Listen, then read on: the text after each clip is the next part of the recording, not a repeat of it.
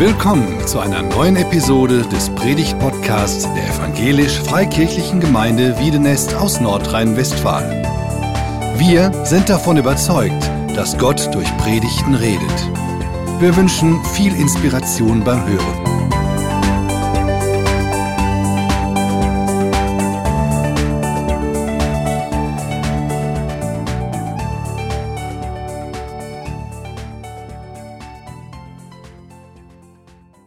Dich schickt der Himmel, das ist der, das Thema, der, äh, die Überschrift unseres Verbandes. Im Bund evangelisch-freikirchlicher Gemeinden haben wir uns in den letzten Monaten intensiv mit diesem Thema beschäftigt. Dich schickt der Himmel. Und damit mein Mitmensch irgendwann mal mir zuspricht, dich schickt der Himmel, haben wir eine Initiative gegründet, die da heißt, der nächste Bitte. Der nächste Bitte ist natürlich eine Ableitung aus dem höchsten Gebot, komme ich gleich noch zu. Und wenn also da diese große Liebe zum Mitmenschen ist, zum Nächsten, dann kann es durchaus zu, solcher, zu solchem Ausruf kommen, dass der Mitmensch sagt, der Nächste eben sagt, dich schickt der Himmel. Und ich möchte uns mit reinnehmen in diese wunderbare Thematik und uns auch vorbereiten auf die Zeit, die wir zusammen haben werden ab dem 30. Mai, wo wir eine Woche miteinander, dazu sagt Reinhard Lorenz später noch mehr, ja, uns beschäftigen werden eben mit diesem höchsten Gebot Gottes, liebe Gott und den Nächsten.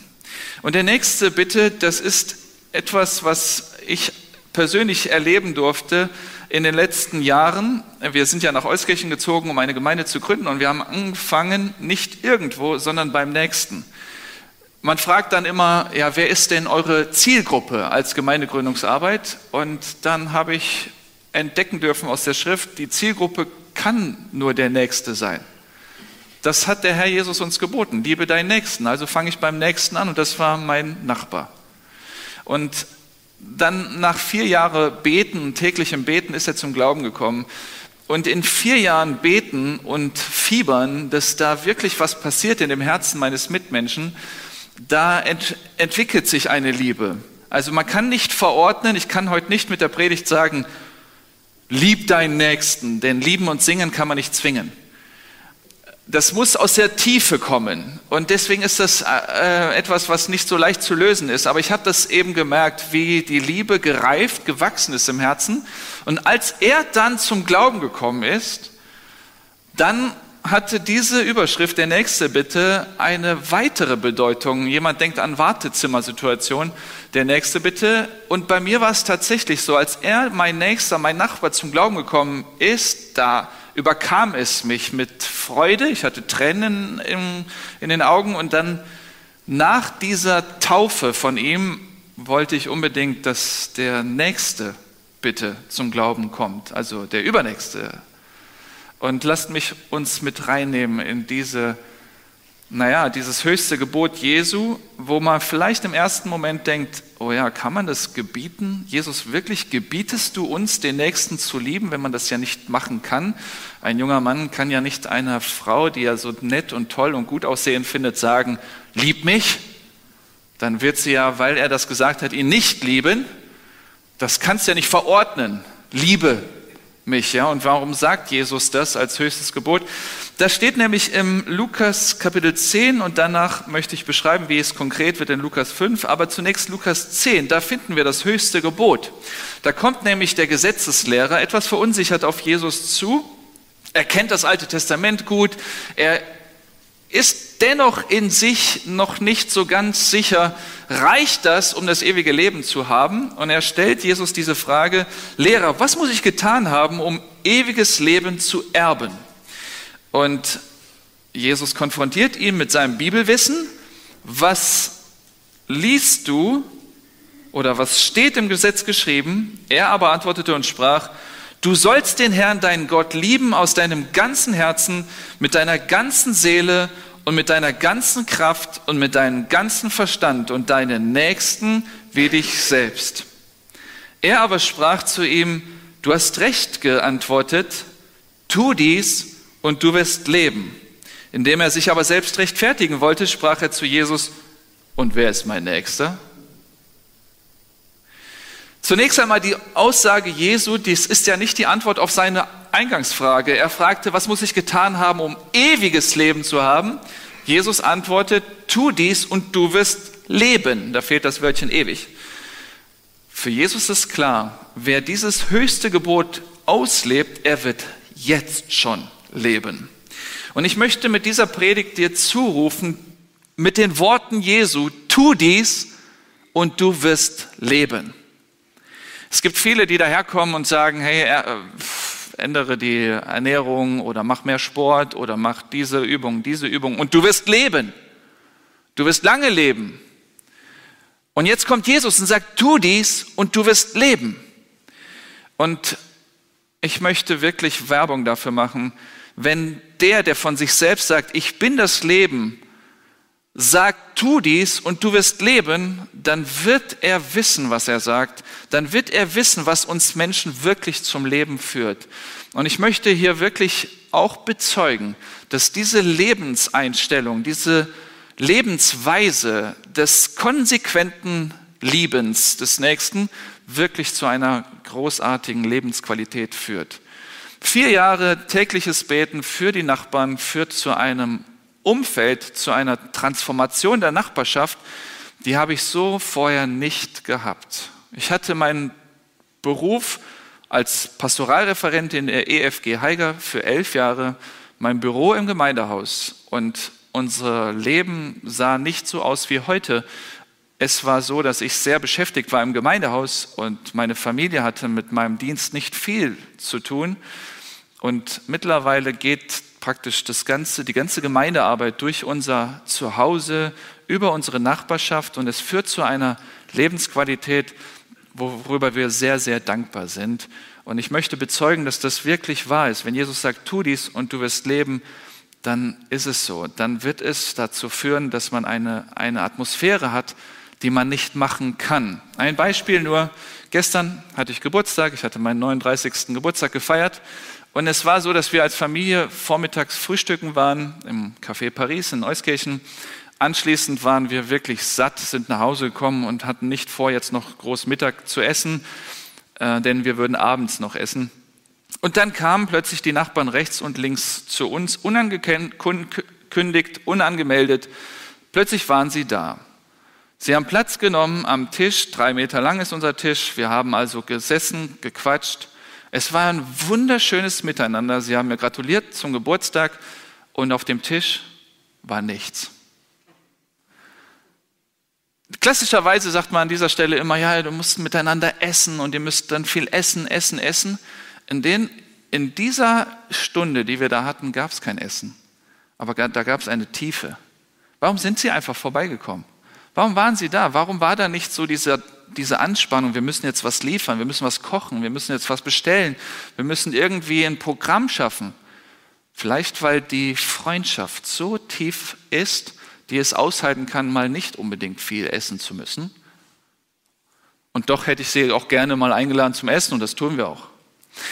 Worauf möchte ich hinaus? Ich glaube, dass Jesus Christus uns etwas vorgelebt hat, was erstrebenswert ist nachzuleben. Und ich möchte uns mit reinnehmen, wie eben angekündigt, in eine Begebenheit, wo er es konsequent vorgelebt hat, den Nächsten zu lieben.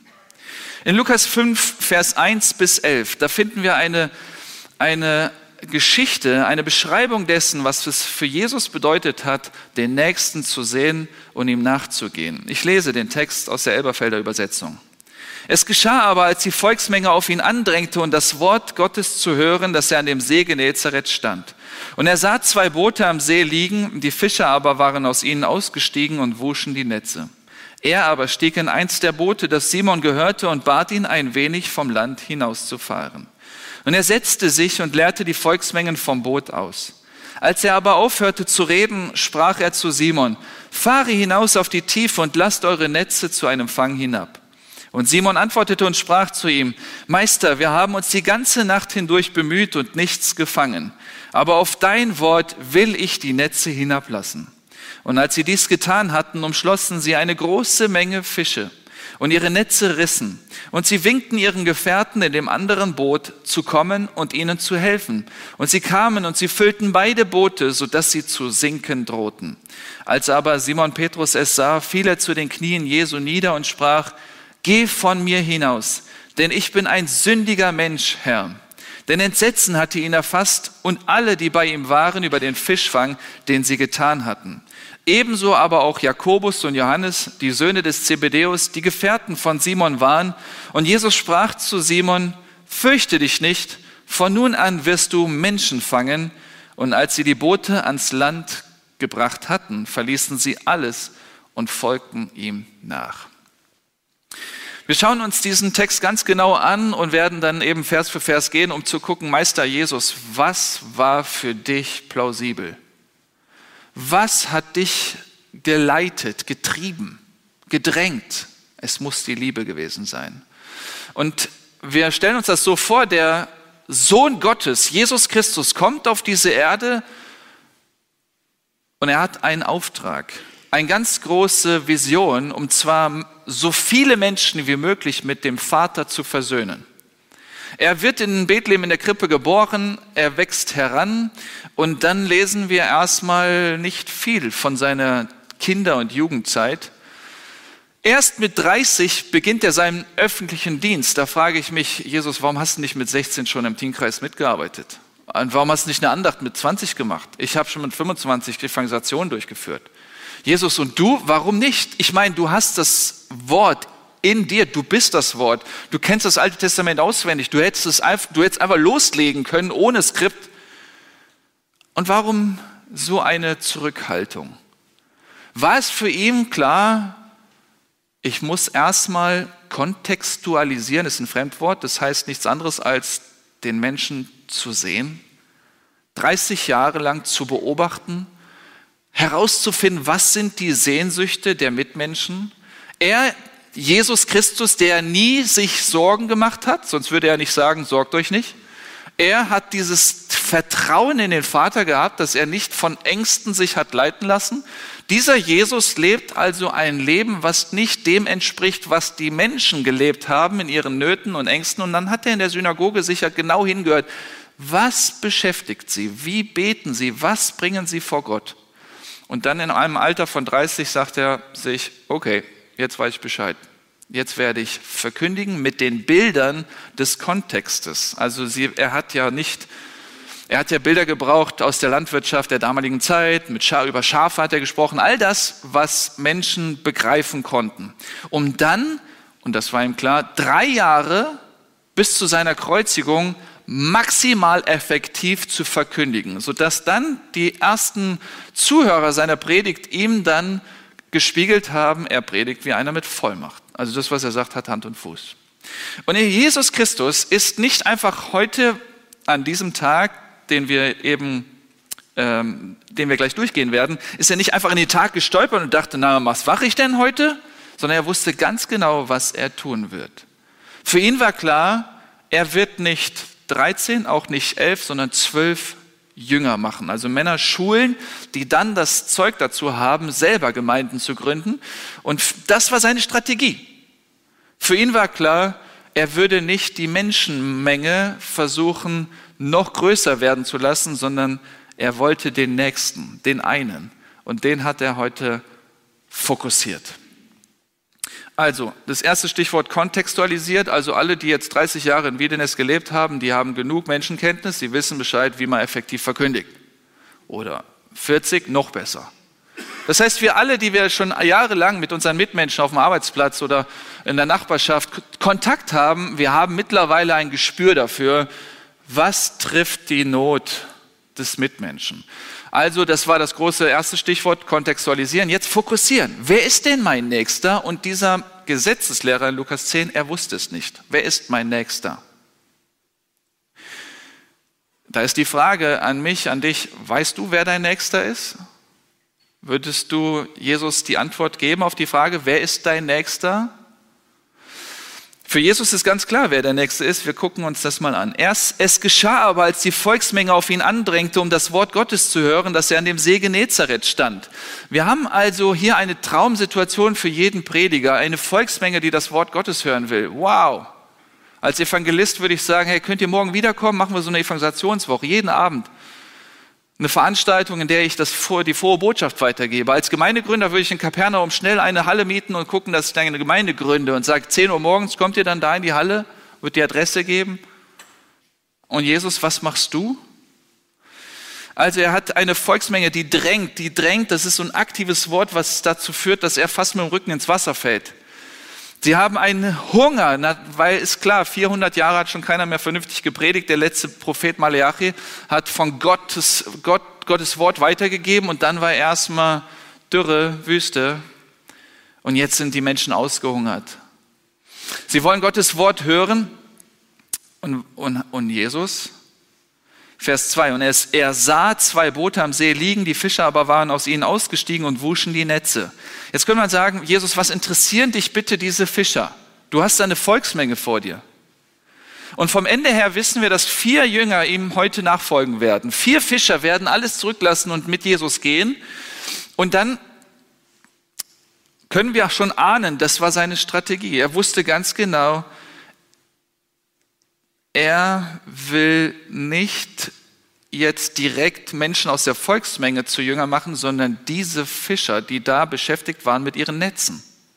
Hand aufs Herz. Wenn Jesus uns diesen Auftrag gibt in Matthäus 28, machet zu Jünger, wen würdest du als erstes zum Jünger machen? Ich würde den interessiertesten Interessierten aus der Volksmenge dann wählen, der dann so Schreibzeug dabei hat und mitschreibt und dann mir an den Lippen hängt. Dann würde ich sagen, das ist, das ist mein Jünger, in den investiere ich mich. Jesus sieht diese Fischer. Vers 3. Er aber stieg in eins der Boote, das Simon gehörte, und bat ihn ein wenig vom Land hinauszufahren. Und er setzte sich und lehrte die Volksmengen. Er stieg in eins der Boote, hier steht nicht in irgendeins. Von den vier Fischern war einer der Nächste und dann die anderen die Übernächsten. Der allererste Nächste war für Jesus Simon. Vielleicht hat er, weil er die Menschen liebt, ein Gespür dafür, wer ist der Leiter hier in dieser Gruppendynamik. In diesem Netzwerk der Fischer, wer ist derjenige, der hier das Kommando gibt? Und er erkennt, wahrscheinlich den Simon als seinen Multiplikator. Also das ist das Nächste. Wir fokussieren den Nächsten und sehen ihn als Multiplikator. Das wird sich gleich auch bewahrheiten. Für Jesus war es deutlich, er geht nicht in irgendein Boot, sondern in das Boot des Simon. Und das hat eine ganz, ganz große Bedeutung. Er steigt in das Lebensboot des Simon. Er verlässt seinen Schutzraum, diesen, diese Zimmermannswerkstatt seines Vaters. Für ihn ist klar, er geht in das für ihn unsichere Umfeld, dieses wackelige Boot des Mitmenschen, des Simon. Und da die Frage an mich, bin ich also so weit fokussiert, dass ich den Nächsten sehe und dann in sein Lebensboot steige? Jesus macht es uns hier vor. Und auf eine ganz wunderschöne Art und Weise gewinnt er ihn. Er bat ihn, der König der Könige und Herr aller Herren muss nicht bitten. Er kann gebieten und er gibt ihm sein Boot. Aber er bat ihn, kannst du mir bitte helfen bei meiner Verkündigung? Und Simon, der hat schon mitbekommen, dass Jesus seine Schwiegermutter geheilt hatte im Kapitel vorher. Er weiß, Jesus ist nicht irgendwer, sonst würden die Volksmengen ihm nicht hinterherrennen. Also denkt er sich, okay, hier fragt nicht irgendwer um Unterstützung. Und er bittet ihn, vom Land auszufahren. Vielleicht weiß Jesus, sicher weiß er als Physiker, dass die Schallwellen auf den Wasserwellen besser gleiten. Also bittet er, kannst du ein Stück zurückfahren? Wir haben kein Mikrofon, also muss ich eine Lösung finden, um zu den Volksmengen zu sprechen, sodass möglichst viele mich verstehen können. Vers 4. Als er aber aufhörte zu reden, sprach er zu Simon, fahre hinaus auf die Tiefe und lasst eure Netze zu einem Fang hinab. Wer genau hingehört hat, wird feststellen, hier gehen wir vom Singular ins Plural und das ist mein Appell heute.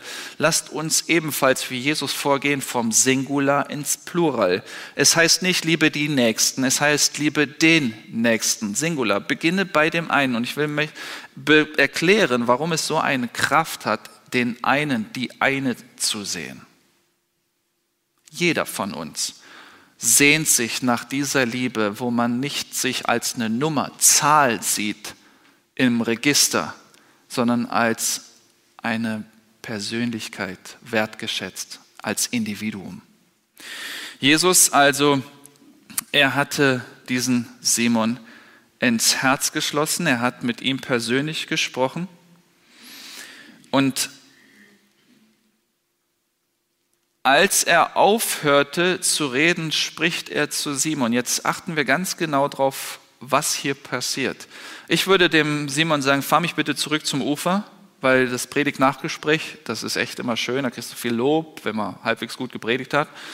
Und dann sagt Jesus aber, nee, nee, fahre hinaus. Das heißt, wenn jetzt das Boot sich abwendet um 180 Grad und Jesus im Boot sitzt, dann wendet Jesus der Volksmenge den Rücken zu und signalisiert dem Simon, jetzt hast du mich für dich ganz allein. Die Volksmenge steht am Ufer, beeindruckt von der Predigt, denkt, Jesus, bitte noch mehr, wir wollen noch mehr von dir, komm doch zu uns. Und Jesus wendet sich ab. Jesus wendet sich ab und ist jetzt bei Simon. Das ist nonverbale Kommunikation. Und da wäre meine Frage an dich, wärst du bereit, dich von den Menschenmengen abzuwenden, um dem einen nachzugehen? Vielleicht ist gerade so der, der Stand, naja, ich möchte maximal viele Menschen mit Gott in Kontakt bringen. Ich möchte viele, viele im Gießkannenprinzip erreichen. Und irgendwie über Jahre, Jahrzehnte erreicht man niemanden. Lasst uns das wie Jesus tun, dass wir für einen Moment die Menschenmenge stehen lassen, die 99 stehen lassen und dem einen nachgehen. Warum hat das so eine Kraft? Ich habe vier Geschwister. Als wir damals Unternehmungen durchgeführt haben als Familie und wir noch klein waren, da gab es eine, eine Situation, einen Ausflug, wo, da wurde es ein bisschen dramatisch. Da hatte, ähm, da war plötzlich mein ältester Bruder Rudi verloren. Der war plötzlich nicht mehr da. Und wir dachten, der kommt noch und der kam nicht und kam nicht. Und mein Vater sagte, bleibt jetzt hier stehen, ich gehe den Rudi suchen. Und in dem Moment, als er sich von uns abgewandt hatte und dem Rudi nachgegangen ist, war in meinem Herzen nicht eine Beleidigung der, äh, von wegen, Papa, du kannst uns jetzt nicht hier stehen lassen und, und dich von uns abwenden. Für mich war klar, Papa, ich möchte, dass du meinen Bruder suchst. Denn wenn er dem einen nachgeht, mein Bruder sucht eine Intensität der Liebe, dann weiß ich, dass wenn ich mal verloren gehe, er mich in gleicher Art und Weise suchen wird. Wenn du also dem einen Nächsten nachgehst mit einer Intensität der Liebe, werden andere dich beobachten beim Nachgehen des einen und werden wissen, wow, da ist sehr viel Liebe im Herzen des Suchenden. Und wird beeindruckt sein von dieser Qualität der Liebe. Und wenn Jesus da am Kreuz hängt, auf Golgatha, schaut er mich an, als wäre ich der Einzige hier auf dem Planeten. Ich weiß nicht, wie es euch geht, wie es dir geht. Ich habe manchmal das Gefühl, Jesus, warum bevorzugst du mich so sehr vor den anderen? Warum liebst du mich so sehr? Aber wahrscheinlich geht es dir auch so. Er, er schafft es, die Liebe so persönlich mir entgegenzubringen, dass ich wirklich beeindruckt bin, wie sehr er mich persönlich liebt. Und das werden unsere Mitmenschen wahrnehmen. Sie werden spüren, ob wir sie wirklich lieben als einzelne Person. Und das macht was mit ihnen. Das will ich gleich begründen mit dem weiteren Verlauf des Textes. Also fahre hinaus und er fordert ihn heraus, etwas zu tun, was absolut verrückt ist.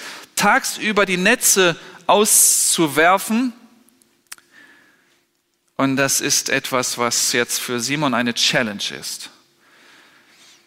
Simon, wenn er jetzt die Netze auswirft, geht er ein großes Risiko ein. Die Kollegen sehen ihn, die Menschen am Ufer sehen ihn. Es ist allgemein bekannt, man wird nur nachts was fangen, tagsüber nicht mehr. Und dann muss er jetzt riskieren. Werfe ich die Netze aus und habe eine doppelte Schicht und mehr Arbeit? Und wenn ich dann nichts fange, mache ich mich lächerlich vor dieser ganzen Menschenmenge? Aber er, der gerade die Predigt gehalten hat und dein, sein Wort Kraft hat, das hat Hand und Fuß. Wenn er spricht, dann, dann kann ich es nicht einfach abtun. Und wir spüren eine Rebellion in dem Herzen des Simon. Achtet genau auf diesen Vers 5. Und Simon antwortete und sprach zu ihm, Meister, wir haben uns die ganze Nacht hindurch bemüht und nichts gefangen, falls dir das noch nicht aufgefallen ist, du Zimmermann. Und dann diese Wendung, aber auf dein Wort. Und das ist die Frucht der Liebe, des Vertrauens. Ich vertraue dir auf dein Wort. Dein Wort hat mich bisher erreicht. Im Boot, als du zur Volksmenge sprachst, hast du eine Sprache gebraucht, die unausgeschlafene Fischer verstehen können. Mich hat dein Wort erreicht. Ich habe es gehört und ich bin mir sicher, als er predigte, wusste er, er hier, der Simon neben mir, er muss mich hören, denn er wird ja mit mir drei Jahre unterwegs sein. Und dieses Wort, auf dein Wort, hatte sein Herz erreicht, sodass dieses kleine Wörtchen will kommt. Auf dein Wort will ich. Er sagt nicht, wie manche Mitarbeiter im Gemeindekontext, die dann eigentlich keinen Bock haben, naja, wenn ihr Älteste wollt, dann mache ich das halt. Sondern auf dein Wort will ich, ich will das und er tut es, will ich die Netze hinablassen und Vers 6. Und als sie dies getan hatten, umschlossen sie eine große Menge Fische und ihre Netze rissen. Wer im Glauben geht, wer im Glauben handelt, erfährt er Wunder. Und vielleicht gibt es den einen oder anderen hier, der sagt, David, ich habe schon wie oft die Netze ausgeworfen und es ist niemand, niemand zum Glauben gekommen. Das war die Erfahrung, die Simon bisher gemacht hat. Tagsüber Netze auswerfen, passiert nicht viel. Nach meiner Erfahrung wird das nichts. Und hier aber gründet er sein Verhalten nicht auf seine Erfahrung, sondern auf sein Glauben. Okay, weil du es sagst, mache ich's. Und siehe da, die Netze reißen. Warum? Weil jetzt die Fische sich in Bewegung setzen, denn der Meister hat gesprochen. Und da würde ich gerne eine Unterwasserkamera haben, wo dann die Fische sagen, kommt, der Meister ruft alle in die Fische, in die Netze, kommt. Nemo, du auch noch, alle. Und die müssen reißen. Und ja, die, die Herzen sind schon gebrochen, der Fischer. Der Simon ist hingegeben das, der braucht diese Werkzeuge, diese Netze nicht mehr. In Johannes 21 war es ja anders. Da hat Jesus beim 154. Fisch gesagt, stopp, du nicht mehr. Die Netze sollten da nicht reißen, um dann dem Simon die Möglichkeit zu haben, zu entscheiden zwischen Beruf und Berufung. Aber hier war er hingegeben. Und so lässt Jesus das Netz reißen, aber das Netzwerk der Fischer nicht. Gucken wir mal genau hin, wie Jesus über den Simon die anderen gewinnt. Vom Singular ins Plural. Den Simon hat er, aber wen noch? Vers 7. Und sie winkten ihren Gefährten in dem anderen Boot zu kommen und ihnen zu helfen. Und sie kamen und sie füllten beide Boote, sodass sie zu sinken drohten. Simon, sein Bruder Andreas sind überwältigt von diesen Fischen. Das kommt gleich noch. Sie sind überfordert von den Fischen. Und jetzt passiert etwas Nonverbales, aber Kraftvolles. Sie winken. Und wer winkt nicht? Jesus. Bring deinen Nächsten zum Winken und du hast alles richtig gemacht. Denn wenn Simon winkt, kommen seine Kollegen, die vertrauen ihm. Deswegen kommen sie. Sie kennen den Simon. Wenn Simon winkt, dann kommt man. Dann ist das klar, dann müssen wir hin. Und das kennt Jesus. Er kennt die Beziehungsnetzwerke der Menschen. Denn das Reich Gottes besteht ausschließlich aus Vertrauen und Beziehung. Und ich glaube, in unserer individualisierten westlichen Welt haben wir es wahrscheinlich aus den Augen verloren, diese Dynamiken zu erkennen in Mission und Evangelisation. Häufig passiert es so, dass wir den einen in, rausreißen aus dem Lebensboot, aus, dem Lebens, aus der Lebenswirklichkeit und integrieren in unser Netzwerk. Werd jetzt Freund von uns, besuch alle Veranstaltungen von uns, fühl dich bitte wohl bei uns. Aber Jesus hat nicht so gedacht. Er wusste, wenn er den Simon hat, dann bekommt er durch Simon seine Kollegen. Und sie winken und die kommen und helfen ihm. Und am Ende folgen vier Jünger, vier Fischer dem Jesus nach. Als aber Simon Petrus es sah, fiel er zu den Knien Jesu nieder und sprach, geh von mir hinaus, denn ich bin ein sündiger Mensch, Herr. Was ist denn hier passiert? Das erste Mal bringt Lukas den Doppelnamen Simon Petrus, spät, vorher und später nur Simon, als würde er deutlich machen, seine ganze Persönlichkeit bricht jetzt zusammen mit samt allen Doktortiteln. Dieser Simon, diese Persönlichkeit registriert, was hier passiert und es macht was mit ihm. Er fiel zu den Knien Jesu nieder und spricht. Und auch das müssen wir uns vorstellen, wenn jetzt hier ein Kreuz wäre, genau, und dann jemand vor dem Kreuz knien würde, wäre das für unsere christlich sozialisierte Welt passend, das Bild. Das, das passt. Aber schaut euch mal einen muskulösen Fischer, Petrus, der später 153 selber, Fische selber zieht. Er kniet in seinem Boot in Gegenwart von seinen Kollegen vor einem 30-jährigen Zimmermann. Was ist das für eine Demütigung? Aber irgendwie hat Jesus das hinbekommen, dass er ihn auf die Knie bringt. Und das ist nicht irgendwie, wir müssen das verstehen, sonst werden wir es nicht erleben, dass nur einer die Knie beugt vorm Herrn. Was genau ist dort passiert? Und da hilft uns Römer 2,4, wo es heißt, die Güte Gottes führt zur Umkehr. Er hat hier eine Bekehrung, eine Umkehr erlebt, die sich äußert in dem Zerbruch, auf die Knie fallen, nicht mehr ich bin der Herr, du bist der Herr. Er hat ihn vorher Meister genannt, jetzt nennt er ihn Herr. Und da müssen wir auflösen, wo ist das Gute, die Güte, die ihn zur Umkehr geführt hat? Und vielleicht macht man es hier nicht so, aber ich wage es mal. Ruft einfach bitte rein. Was war das Gute, was Jesus bisher gegeben hat, sodass er zur Umkehr gekommen ist. Einfach reinrufen, Stichworte.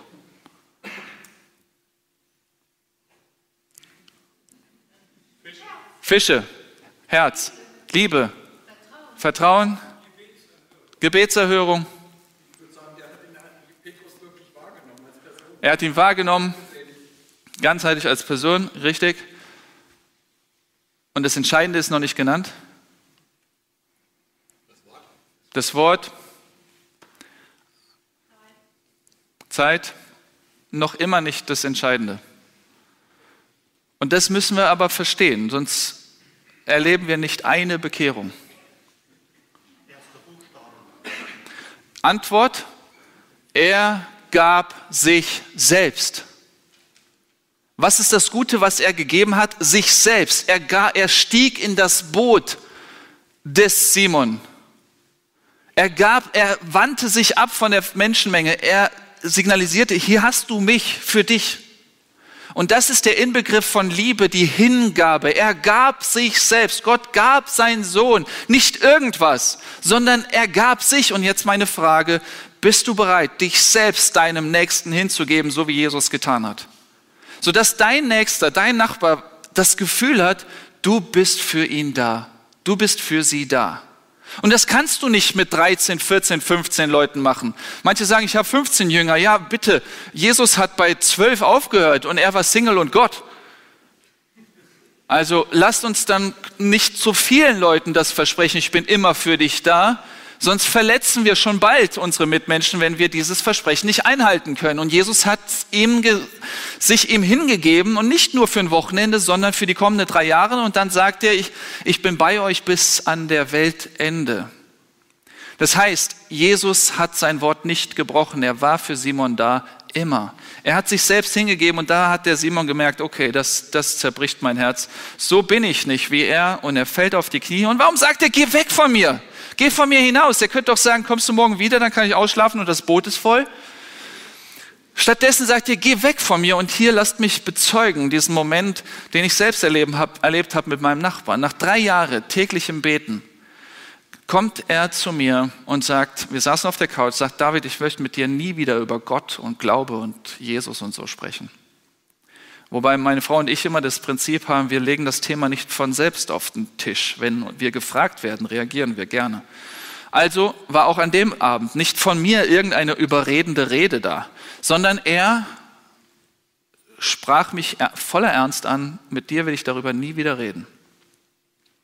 Und dann nach dieser Begegnung, nach diesem Abend ist er dann weg und ich dachte, was mache ich denn jetzt? Ich habe täglich für ihn gebetet, dachte mir, höre ich jetzt auf zu beten? Ist das so ein Fall, wo man den Staub von den Klamotten abschlägt und dann den nächsten umbetet? Und dann dachte ich mir, nee, wenn ich jetzt auf seinem Stuhl sitzen würde und wüsste von meiner Ewigkeit ohne Gott und wüsste, dass ich mich selbst nicht retten kann, würde ich doch meinem Nachbar zurufen, hör nicht auf zu beten. Und dann war im Herzen so dieses, okay, ich wünschte, ich würde ja, jemand anders würde auch für mich beten, wenn ich in seinem, auf seinem Stuhl sitzen würde. Okay, ich habe weiter gebetet. Ein Jahr später, im September letzten Jahres, ruft er mich an, mittags, an einem Donnerstag, schluchzend am Telefon, David, kannst du mal rüberkommen? Ich muss mit dir reden. Ich, ich, ich sagte, ja klar, ich komme gerne, lag, legte auf, sagte zu meiner Frau, die Wiedergeburt beginnt. Ich bin also zu ihm rüber. Ich bin zu ihm rüber, er empfang mich an der Tür, heulte, drückte mich und sagte, ich bin nicht der, für den du mich hältst. Ich bin ein ganz böser Mensch und fing an, seine Schuld mir zu bekennen, ohne dass ich ihm gesagt habe, du bist schuldig, du bist schuldig, sonst wäre die Beziehung nicht so, wie sie war. Also hat er mir das so mitgeteilt. Ich habe gesagt, sag's nicht mir, sag's doch direkt Jesus. Komm, lass uns bei dir im Wohnzimmer auf die Knie und du bekennst dem Herrn alle deine Schuld. Tatsächlich hat er es gemacht. Er bekannte Jesus seine Schuld, wir haben gebetet. Zwei Tage später kommt er zu mir und sagte, David, jetzt bitte tauf mich. Er hat schon Taufen erlebt in unserer Gemeinde und jetzt wusste er, er möchte es allen zeigen, seinem Netzwerk. Am 2. Oktober lässt er sich taufen, nicht nur er alleine, sondern seine Schwiegermutter und seine Schwägerin. Denn kurz nach seiner Bekehrung rief er seine Schwiegermutter an und sagte, hey, du musst dein Leben mit Jesus in Ordnung bringen. Du hast schon 15 Operationen, du kannst doch nicht sterben. Und tatsächlich, das hat was mit ihr gemacht, denn er winkte und sein Netzwerk reagierte, denn sie wussten, wie er vorher war. Und das ist eine Kraft, ihr Lieben, die haben wir schon hier und da mal erlebt, wo jemand zum Glauben gekommen ist aus einer Verwandtschaft, aus einem Netzwerk. Bald folgten schon die anderen. Vielleicht folgen dann die Arbeitskollegen, weil sie wissen, hey, dieser Mensch, der war anders, der war anders vorher auf der Arbeit.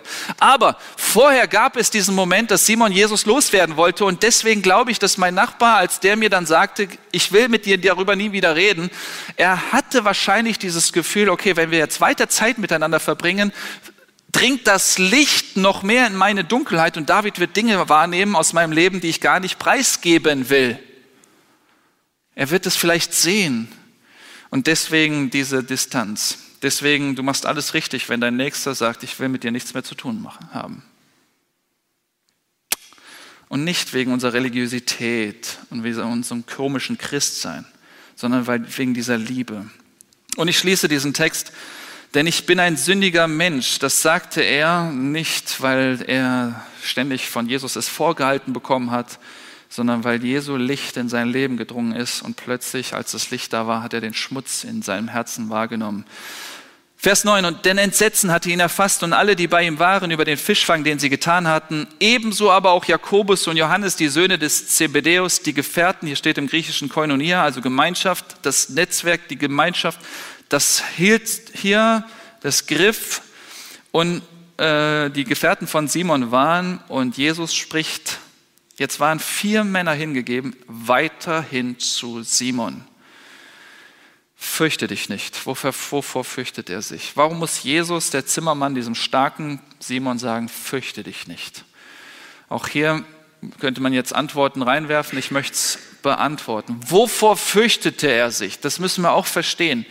Antwort, er fürchtete sich vor Strafe. Wenn Jesus Gott ist, Herr ist, der Richter ist, der heilige Gott ist, dann kann er nicht einfach das Auge zudrücken und sagen, naja, passt schon auf dieses Statement, auf dieses Bekenntnis des Simon, ich bin ein sündiger Mensch. Wenn er der Richter ist und alles sieht, dann muss er dieses Unrecht, diese Schuld bestrafen. Aber warum sagt Jesus dann im nächsten Atemzug, Fürchte dich nicht, von nun an wirst du Menschen fangen. Sagt er hier, ah ja, das passt schon, ist nicht so schlimm, alle Menschen sündigen. Nein, er drückt damit aus, Simon, in drei Jahren werde ich am Kreuz von Golgatha für diese deine Schuld sterben. Ich werde dafür bestraft werden. Ich werde dafür bezahlen, werde dafür bezahlen. Du kannst mir so folgen, wie du bist. Von nun an, ab sofort. Du brauchst keine Jüngerschaftsschule noch machen. Wir werden nicht erstmal abwarten und gucken, ob es dir gelingt, Menschen zum Glauben zu führen. Von nun an wirst du Menschen fangen. Warum kann Jesus das voller Gewissheit sagen, dass das so wird?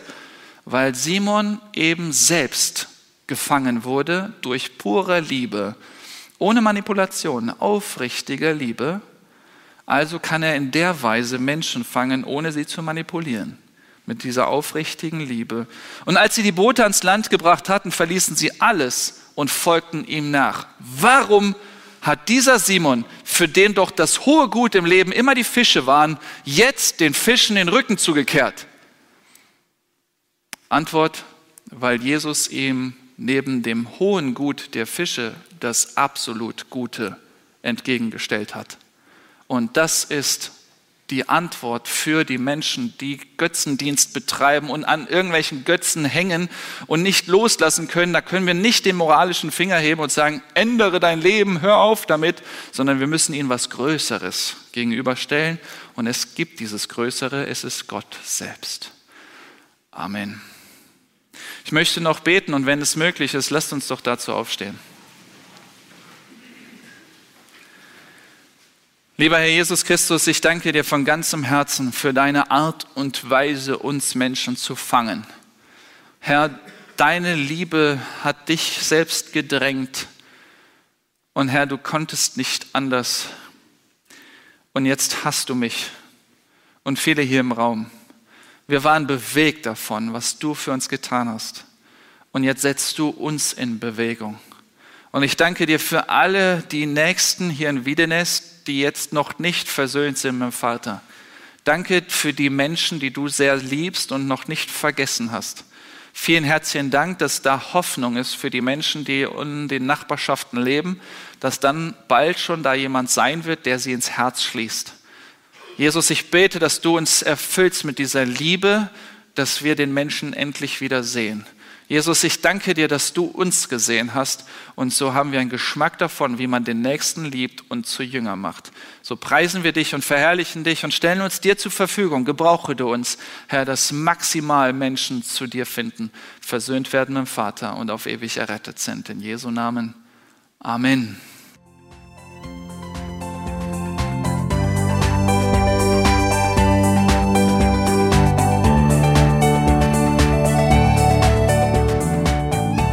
Sie hörten einen Predigt-Podcast der EFG Wiedenest. Weitere Predigten, Informationen zu Jesus Christus und zu unserer Gemeinde gibt es unter www.efg-wiedenest.de.